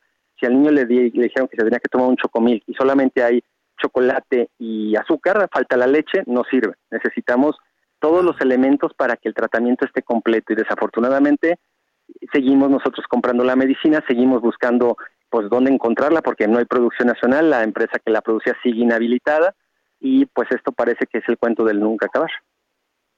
Bueno, pues te agradezco mucho. Como siempre, ya sabes, los micrófonos en las noticias con Javier Latorre están abiertos para ustedes, sobre todo alguna convocatoria, algo en lo que podamos ayudar a todos estos, a todos estos niños, pues te reitero nuestro apoyo y sobre todo nuestra solidaridad. Y pues vamos a estar muy pendientes y denunciando aquí, pues, cuando se tenga que denunciar. Nariz Rojas en Facebook, ahí está ahorita la campaña No Me Rindo, seguimos en campaña, nos ayudaste mucho con, junto con este eh, con todo el equipo de, la radio, con el tema del milagro. Hoy estamos con No Me Rindo, continuamos y la gente que guste apoyar ahí encuentra el número de cuenta y las distintas formas de poder colaborar. Y ahí vamos a estar de nuevamente apoyándolos como siempre. Por lo pronto te mando un abrazo, Alejandro. Alejandro Barbosa, director de Nariz Roja. En verdad, échele, échele una revisada y apoya. Hay que apoyar en estas, en estos casos. Ni hablar pues si de repente alguien que debe ser el responsable de dar estos apoyos y de dar los medicamentos no lo hace, pues no podemos quedar nosotros como sociedad esperando. Gracias, Alejandro. Gracias, un abrazo, que tengan un excelente día. Y bueno, ¿qué le parece si vamos ahora? Vamos a tratar ya de relajarnos, eh, sobre todo con todo esto que, ha estado sucediendo. Yo le preguntaba al principio del programa, ¿usted es una persona feliz? ¿Usted es una persona alegre? ¿Usted considera que la alegría es parte de, es parte de su vida. La alegría es eh, algo que usted practique, algo que usted constantemente esté disfrutando. Bueno, pues hoy es el Día Internacional de la Alegría. Fíjese que eh, precisamente un colombiano, Alfonso Becerra, propuso crear la fecha el 1 de agosto para conmemorar el sentimiento y extender lazos de hermandad entre las personas. Esto fue durante el primer Congreso Nacional de Gestión Cultural en Chile. Esto ocurrió en el año 2010 y desde entonces, sobre todo países de América, de América Latina, ya le decía, lo saludo en esta ocasión desde Bogotá, en Colombia, en donde aquí también, bueno, pues se recuerda mucho eso y hasta se encuentra por ahí alguno, algunas frases interesantes como el de que hoy tengas un día muy berraco, que significa que sea extraordinario, que sea grande, y esa es una forma a veces de expresar, pues, de que uno está alegre. Yo quiero agradecerle en esta ocasión al doctor Hugo Sánchez, académico de la Facultad de Psicología de la máxima casa de estudios de la Universidad Nacional Autónoma de México, y pues ya lo, practica, ya lo platicábamos, doctor, desde hace poco más de 10 años se instalaron eso, pero de pronto nos olvidamos en medio de tantas cosas, qué importante es estar tranquilo, estar feliz y sobre todo ser una persona alegre. Pues eh, muchas gracias por la invitación. Bienvenido. Eh, un saludo a usted y a todo su auditorio. Primero lo que yo podría decirle es que pues, en realidad es importante ser feliz, pero más bien es importante reconocer todas las emociones. Hay que recordar que nosotros como, como especie, como individuos, tenemos varias emociones básicas. Tenemos miedo, tenemos ansiedad, tenemos ira, tenemos ansiedad, y demás, etcétera. Y entonces el punto importante es no tratar de forzarnos a mantener en una, sino más bien aprender que la, la transición entre los distintos estados emocionales nos permitiría, en un sentido estricto, poder tener una mejor eh, apreciación del estado de felicidad. Es decir, para que pueda existir un estado de felicidad tiene que haber un antecedente de una emoción previa. Y si nosotros aceptamos la emoción previa, podríamos pasar a la siguiente y así consecutivamente.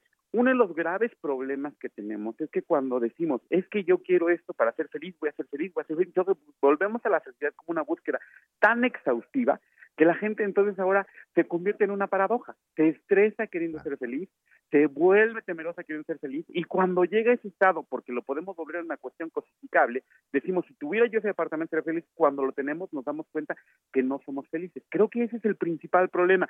No deberíamos pensar en la felicidad como la única emoción, sino más bien aceptar las transiciones, ayudarnos a regularlas y entonces tendríamos evidentemente un resultado de una mejor apreciación de los estados emocionales. Es, fíjate que esa es una gran tarea que nos estás poniendo, doctor. Es de repente, de repente es muy complicado entender incluso uno mismo, entender uno mismo como persona, cuando tienes que empezar a disfrutar y sobre todo cuando te das cuenta que lo que tienes que a tu alrededor, pues que es algo que te está haciendo feliz. Creo que de repente como que la mente eh, te hace pasar ahí una mala jugada y no te ayuda a distinguir con lo necesario, entre lo necesario, creo yo, y lo que, y lo que te hace feliz. Totalmente, ¿eh? porque ahí tenemos un problema también que es muy importante, en el cual nosotros inclusive nos podemos autocastigar, podemos inclusive, hay un, un, síndrome, por ejemplo, en la academia, que para nosotros es muy común, que se llama el síndrome del impostor, ¿no? O sea, creer que nosotros mismos no nos merecemos lo que tenemos porque nos falta preparación, y entonces sufres, sufres porque tú sientes que no te mereces lo que tienes, o sufres porque crees que no has llegado, o sufres porque crees que no está bien, y entonces es otra vez un problema, no sabemos, no solamente reconocer, sino ser lo suficientemente críticos y suficientemente bondadosos, bondadosas con nosotros mismos, con nosotras mismas, para poder decir, oye, te lo mereces, oye, está bien, oye, no, no necesitas esto para ser feliz, no necesitas aquello para ser feliz, pero tampoco que conformismo. Yo estoy de acuerdo con usted, es un gran reto porque es una cuestión, una tarea de autoconocimiento muy importante, es una tarea reconocimiento de mis emociones, de las emociones del otro, y es un reconocimiento a las emociones negativas. Es decir, sentirse enojado también es saludable, sentirse enojada también es saludable. Decir, ahorita estoy en un estado en el cual si me dices algo voy a vociferar, está bien, el problema es que no lo sabemos dirigir y queremos llevarlo nuevamente hacia otro lado. Entonces, por eso es muy importante la salud mental. O sea, esto yo lo redondearía, lo redondearía en que si reconocemos la importancia de la salud mental y reconocemos que en muchas ocasiones necesitamos ayuda, no porque estemos mal, sino porque inclusive para una cuestión de evidencia cotidiana es importante el profesional de la salud mental, ayudaríamos a tener un mejor reconocimiento de las emociones y disfrutaríamos más la felicidad. Oye, ahorita que dices esto de, de, de repente del impostor, también están los otros, ¿no? Que aparentemente eh, se muestran muy felices, de pronto dicen que están muy alegres, pero por dentro traen muchas cosas que se guardan y de repente quieren mostrar una cara, pero en el interior es completamente diferente. Y bueno, tú eres el experto, pero dicen que eso, eso te daña al final.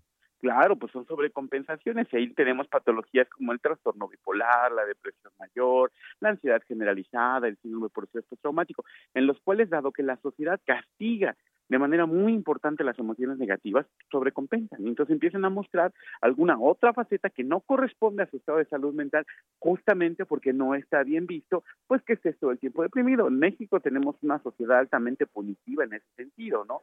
hay todavía muchísimas personas que creen que la depresión es un estado de flojera, que la persona en realidad no está deprimida, que es un flojo, que es una floja, que no quiere trabajar. Y ese tipo de castigos hacen que las personas obviamente traten de sobrecompensar y se traten de forzar el estado emocional que no alcanzan a comprender y ahí el riesgo que se corre es que la enfermedad mental puede seguir su curso y pues puede aparecer pensamiento suicida, puede aparecer pensamiento cíclico, pues desgraciadamente hemos visto, ¿no? En la farándula se han encontrado personalidades como por ejemplo eh, Robin Williams, era un cómico, era feliz, la gente puede decir es que él vivía de las sonrisas, claro, pero no te estás dando cuenta que detrás había un trastorno de depresión mayor que lo llevó a matarse, ¿no?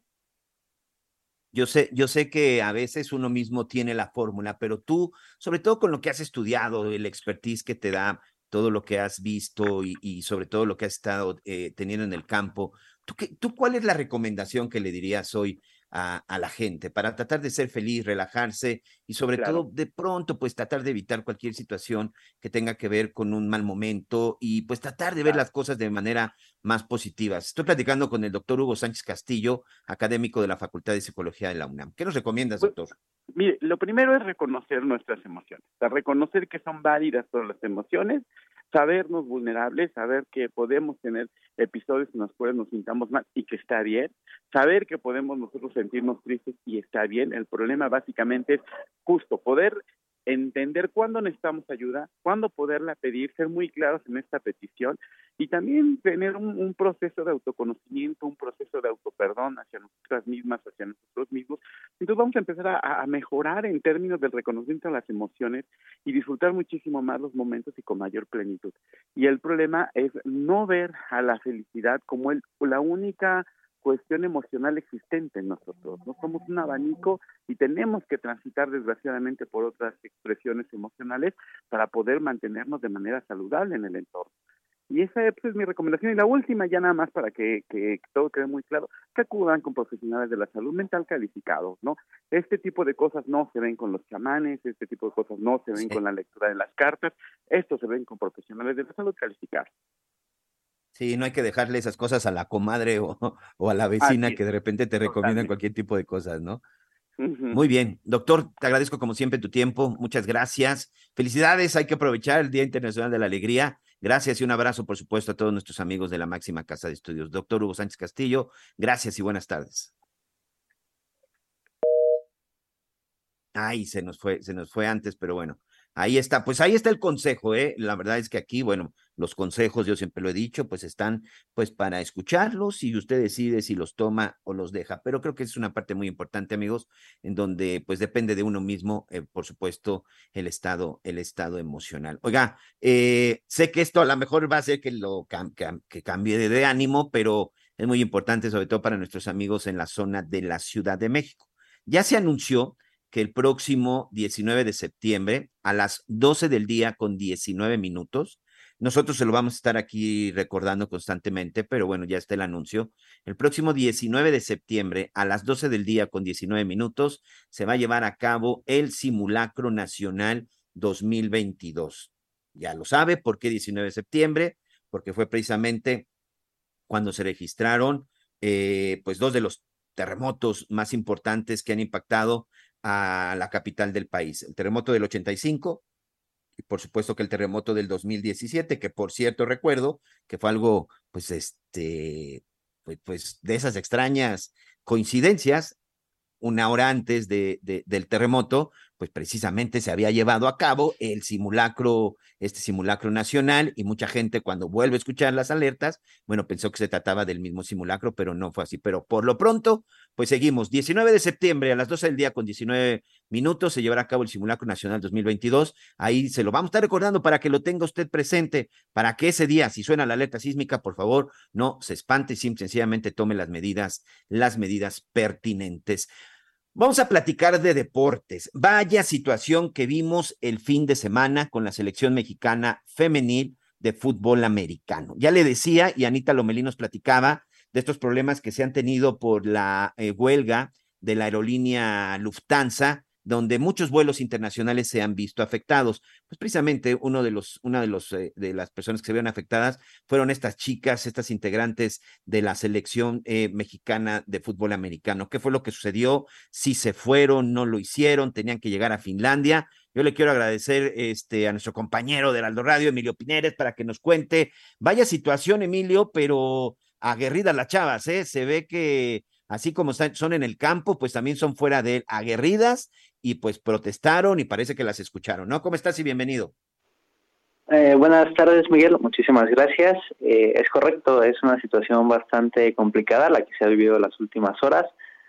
Ellas, evidentemente, manifestaron su, su molestia, su inconformidad por lo que pasó. Tenían que viajar a Finlandia para disputar el Campeonato del Mundo no pueden hacerlo, no se presentan al primer partido, en esos momentos todavía sigue ahí un poco en el aire lo que va a pasar con su participación y bueno, también de alguna manera reclaman un poco el accionar de la federación, el cómo se manejó todo este proceso, porque evidentemente, bueno, ya no se van a presentar en las condiciones adecuadas, ya es una situación bastante negativa porque ya no pudieron estar en el primer partido, pero bueno, a ver qué cómo se van a dar las cosas, ya aparentemente está todo avanzando un poco, pero pues eh, repito, igual no son las condiciones ideales. Tuvieron que viajar en grupos divididas, entonces, bueno, ya intentando llegar por cualquier vía a Finlandia.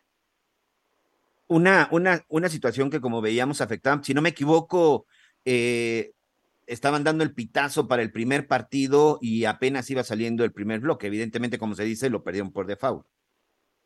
Sí, precisamente iban a jugar el primer partido contra Gran Bretaña. Eh, a lo mejor había como la oportunidad de reprogramarlo, pero de entrada pues no se pudo disputar en la jornada inaugural. Y, pues también se habla de una sanción, van a poder participar, pero van a sumar puntos para el ranking y ya no tendrían la oportunidad de estar compitiendo por medallas en el evento. ¿Y qué significa todo esto, Emilio? De lo que ustedes han podido investigar en el área de deportes, de por qué no llegaron. O sea, sabemos el problema que había con la de pero realmente alguien no hizo su trabajo, alguien de el comité de, del, de, deportes, no sé quién haya sido el responsable, no hizo su chamba, no les importó. ¿Qué fue lo que sucedió? Existe esta versión precisamente de la aerolínea Lufthansa que hubo problemas con los vuelos y, de alguna manera lo que hizo la federación fue responsabilizar eh, una situación ajena a ellos que, impidió que pudieran viajar.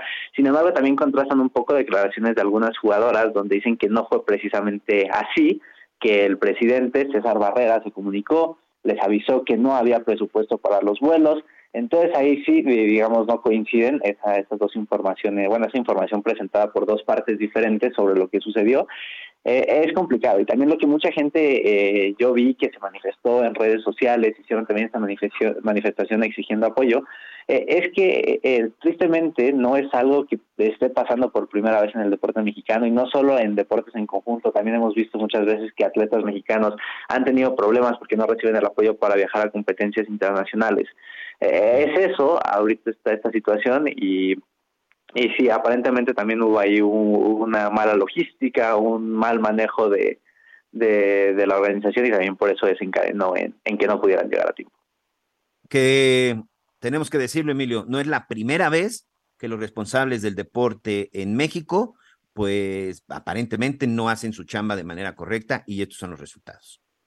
Eh, yo lo leí un poco en redes sociales y, y creo que comparto esa opinión, pero es imaginarlo, pasarlo a lo mejor a un deporte como el fútbol que recibe muchísimo más apoyo.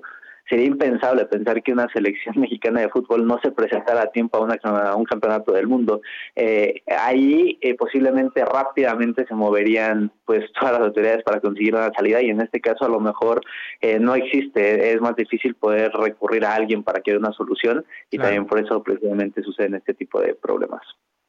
Oye, quiero aprovecharte para vaya escándalo que tiene otra vez la NFL con uno de sus jugadores específicamente, con el coreback de los Cafés de Cleveland, pero que también estuvo hace un tiempo con los Tejanos y pues nada más está suspendido pues por conducta sexual inapropiada y no es una, sino 30 mujeres quienes lo señalan. Sí, uno de los corebacks eh, muy talentosos de la última generación de los últimos años, tuvo actuaciones muy destacadas con los Texans y ahora recientemente canjeado, cambiado a los Browns de Cleveland, pero afronta una suspensión de seis partidos. Hoy se dio a conocer esa información.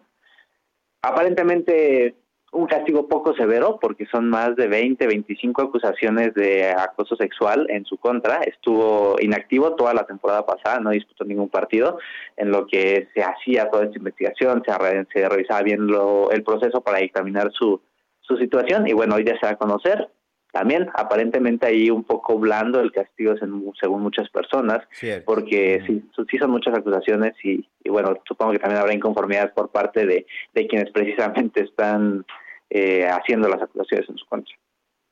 Y hoy, bueno, tanto los cafés de Cleveland como los tejanos, pues están recibiendo pues las denuncias de, de 30 mujeres, 30 mujeres por lo pronto, porque alegan que la organización permitió la mala conducta de Watson durante su tiempo con los Tejanos y actualmente con los Cafés de Cleveland, ¿no?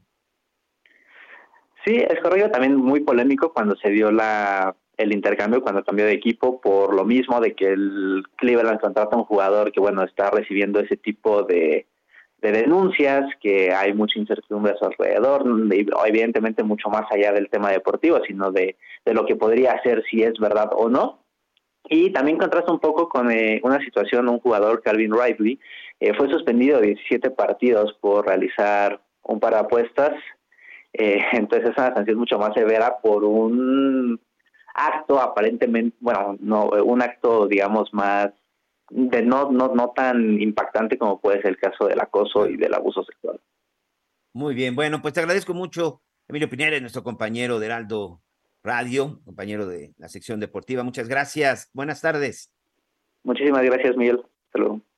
Muchas gracias. Y bueno, pues yo quiero agradecerle estas dos horas. Por supuesto, lo invito a que continúe con la transmisión de Heraldo Radio. Anita Lomelí parece que finalmente ya consiguió un avión y esperamos que ya el día de mañana esté con nosotros. Oiga, le tengo, le tengo este, información también de última hora. Ya sabe, como siempre, echando las campanas al vuelo porque pues están anunciando pues, que siguen incrementando, como suele suceder y como ha estado sucediendo en el último año, las eh, remesas y todo el dinero que envían nuestros connacionales desde los Estados Unidos, dinero que pues se tuvieron que ir a, buscar, a trabajar, a conseguir en la Unión Americana porque aquí no tuvieron oportunidad.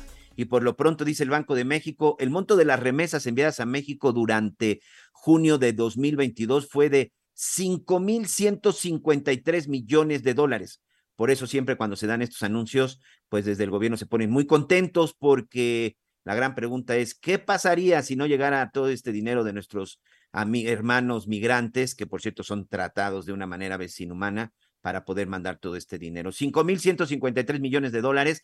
Todos estos detalles yo le recomiendo que pues ya los va a escuchar usted más, este, más adelante aquí a través de Heraldo Radio, porque Víctor Sánchez Baños, compañero regresa a partir de esta noche en Heraldo Radio en el 98.5, así que le recomiendo que no se pierda, por supuesto, nuestras transmisiones y va a ser un placer escuchar como siente Víctor Sánchez Baños y una de las personas que sabe de economía. Me tengo que despedir, gracias, que tenga una excelente tarde, buen provecho. Gracias por acompañarnos en Las Noticias con Javier Alatorre. Ahora sí ya estás muy bien informado.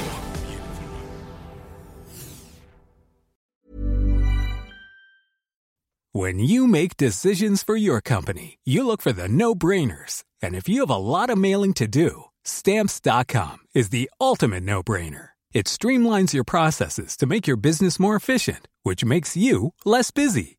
Mail checks, invoices, legal documents, and everything you need to keep your business running with stamps.com. Seamlessly connect with every major marketplace and shopping cart. Schedule package pickups and see your cheapest and fastest shipping options from different carriers with rates up to 89% off USPS and UPS rates. And with the stamps.com mobile app, you can take care of mailing and shipping wherever you are. Make the same no-brainer decision as over 1 million other businesses with stamps.com. Sign up with code program for a 4-week trial plus free postage and a free digital scale. No long-term commitments or contracts. That's stamps.com. Code program.